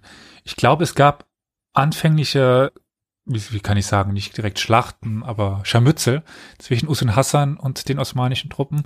Die hat Usun Hassan ziemlich krachend verloren und dann haben sie sich halt verständigt. Also er hat es schon noch versucht, aber dann festgestellt, dass er keine Chance hatte. Ah, okay. Ja, aber das waren natürlich sehr schlechte Nachrichten für Trapezunt. Absolut. Und angesichts der osmanischen Übermacht sah auch Kaiser David seine Chancenlosigkeit ein und entschied sich, die Stadt kampflos an die Osmanen zu übergeben. So endete im August oder September 1461 die Existenz des Kaiserreichs von Trapezunt nach 250 Jahren seiner Existenz. Trapezunt hielt den Osmanen acht Jahre länger stand als Konstantinopel. Der letzte Kaiser von Trapezunt, Kaiser David, der letzte Herrscher der Großkomnenen, erhielt als Gegenleistung für seine Kapitulation Ländereien in Makedonien für sich und seine Familie. Dort ließ er sich nieder, doch wurden er und seine Söhne zwei Jahre später wegen einer angeblichen oder tatsächlichen Verschwörung gegen den Sultan in Konstantinopel hingerichtet. Also da gibt es irgendwie die Meldung, dass er brieflichen Kontakt zu äh, Despina Khatun aufgenommen hat, der Frau von Usun Hassan. Ob das jetzt stimmt oder nur ein Vorwand war, das ähm, lässt sich nicht mehr klären. Mhm. So, ich wage noch einen ganz kurzen Ausblick. Ähm, wie ist es nach der osmanischen Eroberung mit Trapezunt weitergegangen? Trapezunt wurde eine osmanische Provinzhauptstadt. Mitglieder der griechischen Oberschicht wurden zwangsweise in das teilweise entvölkerte Konstantinopel übersiedelt, während man die jungen männlichen Trapezunter als Janitscharen zwangsrekrutierte. Hm. Die Mehrheit der bereits ansässigen Griechen, Armenier und Juden konnten aber in der Stadt bleiben. Es wurden aber jetzt gezielt Muslime in der Stadt angesiedelt, so dass der Anteil der muslimischen Bevölkerung langsam anstieg. Mhm. Doch besonders im Hinterland von Trapezunt blieb eine griechisch-orthodoxe Bevölkerung bestehen. Dort lebten noch für mehrere Jahrhunderte die sogenannten Pontus-Griechen, bei denen sich ein eigener, ganz spezieller griechischer Dialekt herausgebildet hat. Und erst 1923 als es zu einem Bevölkerungsaustausch zwischen Griechenland und der neu gegründeten Republik Türkei kam, musste der Großteil der Pontus-Griechen dieses Gebiet verlassen und nach Griechenland auswandern. Ja, das war meine Geschichte vom Kaiserreich Trapezunt, einem kleinen griechisch-orthodox geprägten Herrschaftsgebiet am Schwarzen Meer, das sich zunächst als Nachfolger des römisch-byzantinischen Reiches sah das sich über 250 Jahre gegenüber äußeren Gegnern behaupten konnte, unter anderem durch geschickte Heirats- und Bündnispolitik. Mhm. Man hatte zu tun mit den Seldschuken, den Mongolen, mit diversen turkmenischen Emiren, mit Timur, mit Venedig und Genua und zuletzt mit der osmanischen Übermacht. Trapezunt war eine Zeit lang ein wichtiger Umschlagsplatz für Waren, eine Drehscheibe für den Handel zwischen Europa und dem asiatischen Raum. Hm. Und schlussendlich überlebte Kais das Kaiserreich Trapezunt das Byzantinische Reich um acht Jahre, bevor es selbst ein Teil des Osmanischen Reiches wurde. Und damit bin ich fertig mit meinen Ausführungen. Vielen Dank. Also ich ja, hatte, vielen Dank. Ich hatte Trapezunt ja schon immer so auf dem Schirm, aber ich finde sie auch gleichzeitig so häufig vergessen gegenüber hm. dann dem hm. byzantinischen Kaiserreich, obwohl sie ja eigentlich auf, selbe, auf ähnlicher Stufe standen und trotz dessen, dass sie, also die Gegend ist zwar schön, also grün auch und ähm, wasserreich. Warst du mal dort? Leider noch nicht, aber ich, ich würde gerne. Warst du, du auch noch nicht, nehme ich an, oder? Na, leider nicht, aber es, von den Bildern her, also ich würde gerne mal nach Trapezunt und in dieses ja. Pontusgebirge gehen. Hm das mal bereisen. Ich weiß nicht, habt ihr vielleicht mal Bilder vom Kloster Sumela gesehen? Das in so eine Felswand reingebaut wurde. Ah, warte, jetzt wird gegoogelt. kennt, kennt ihr wahrscheinlich vom, vom Bild her. Also vom Bild her, genau, ja, ja, genau. Sumela. Ja. Ach ja, okay. Das habe ich schon mal gesehen. Ah, Entschuldigung, ich habe dich unterbrochen, Elias. Äh, habe ich heute genug gemacht bei, bei dir. Äh, also ich finde es halt auch interessant, wie dieses Reich trotzdem bestehen konnte, obwohl es ja fast Krass. nur Berge sind dort. Ich meine, gleichzeitig, es konnte bestehen, weil da nur, nur Berge sind, aber ja, war immer irgendwie interessant, wie es das hinbekommen hat. Ich habe es ja noch nie gehört, aber ich habe mir natürlich jetzt eben die, die Karten angeguckt. Das ist ja in Anführungszeichen doch ein kleiner Teil nur da ja. der Küste, wenn ich das so richtig gesehen habe. Klein, dass sie sich so unzugänglich. Ja, halten konnten. Sehr interessante Geschichte. Hm, absolut. Und sie haben sich halt dann oft einfach gemacht, also indem sie dann halt einfach die Oberhoheit der Seldschuken oder der Mongolen anerkannt haben und dann hat man sie mehr oder weniger in Ruhe gelassen. also sie, das, sie haben es dann schon gewusst, wie sie dann umgehen müssen mit, mit den anderen Mächten. Hm. Das und hätten mal durch, durch Entschuldigung. Bitte. Das hätten mal mehr Herrscher tun sollen. Also viele Reiche sind am falschen Stolz von Königen zerbrochen. Ja, genau. Ja, und Trapezunt hat es geschafft, auch dann mit der Bündnispolitik dann doch noch eine Zeit lang zu bestehen. Aber ja, du, du hast recht, Elias, also die, die meisten äh, historischen Abhandlungen, Überblicke zum Byzantinischen Reich, die behandeln dann eigentlich nur mehr dann das Kaiserreich von Nikaia und dann mhm. halt noch äh, die Dynastie der Paläologen, die quasi die letzten 200 Jahre in Konstantinopel regiert haben. Aber die, die Komnenen, also mit, ich meine, das ist ja, ich überlege gerade, was für, was für mich die Dynastie der Byzantiner ist. Also die Komnenen, ja, ja, die Komnenen spielen jetzt schon eine wichtige Rolle da. Also mit Anna, Komnenna, zum Anna, Beispiel, Anna ihrem Vater. Ja. Ja, aber die, die Komnenen waren eigentlich nur 100 Jahre an der Macht. Ja, aber man, also ich gar nicht so lang, aber das war eben die, die, die Zeit der Kreuzzüge und mhm. so weiter, darum kennt man die relativ gut. Und ja, also während sie dann in Konstantinopel nicht mehr an der Macht waren, haben sie dann noch in Trapezunt weiter geherrscht als Großkomninen. in einem kleineren Reich, aber mit dem größeren Namen. genau. Schön. Ja, ja, gut. also ich hoffe, ich habe euch nicht ähm, überfordert mit, mit, mit vielen Dingen, aber ich habe gedacht, ja, es, es passt vielleicht ganz gut, weil du, Elias, du dich einfach so gut mit dem ähm, nahen Mittleren Osten, mit Zentralasien auskennst und da kann man eben gut eine Verbindung ähm, herstellen mhm. eben zwischen der byzantinischen Geschichte und, und deinem Spezialgebiet. Naja, mein Spezialgebiet liegt ja eigentlich noch ein bisschen weiter äh, nördlich. Ah, ja, du bist eigentlich bei den, bei den der Goldenen Horde, oder? Genau, aktuell äh, Goldene Horde. Ah. Okay, ja. Aber. aber das hat sich wunderbar angeboten, weil ich eigentlich seit Jahren will ich mich mit den Hammeln be beschäftigen, weil die mir immer wieder über den Weg laufen. Ich eigentlich nichts über sie, sie wusste, bis auf das es halt Usun Hassan gab, der ein wichtiger Feldherr war und mhm. die existierten und viel mehr wusste ich einfach nicht. Also mhm. war ich sehr froh, weil ich mich damit jetzt mal beschäftigen musste. Hm. Obwohl es jetzt gar nicht so viel Abhandlung darüber gibt. Die werden nämlich sehr gerne vergessen, weil sie irgendwie nichts wirklich reinpassen. Also in die türkische Geschichte passen sie nicht rein, weil es irgendwie dann doch ein Reich iranischer Tradition war. In der persischen Geschichte passt es nicht rein, weil sie nicht persisch gesprochen haben. In die syrische Geschichte passten sie nicht rein, weil da waren sie kaum. Also sie passen nirgends so richtig rein. Mhm. Sie sind immer nur irgendwie Beiwerk. Mhm. Dementsprechend fehlen halt auch große Abhandlungen über sie. Ja. ja. Also vielleicht ein ähnliches Schicksal wie die, wie Trapezunt. Wie Trapezunt.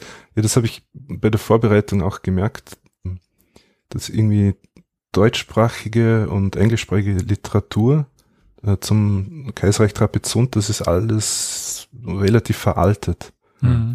Also es gibt auch kein, äh, keine moderne Monographie auf Deutsch oder Englisch. Das heißt, da muss man dann schon irgendwie. Von wann gibt's da so die letzten Bücher, ja, so Werke? 1980 ungefähr. Oh, okay. Das ist schon eine Weile her, ja. Aber sonst ist alles älter, ah. 60er oder aus dem 19. Jahrhundert gibt's einiges, aber das ist natürlich veraltet. Ah, ja.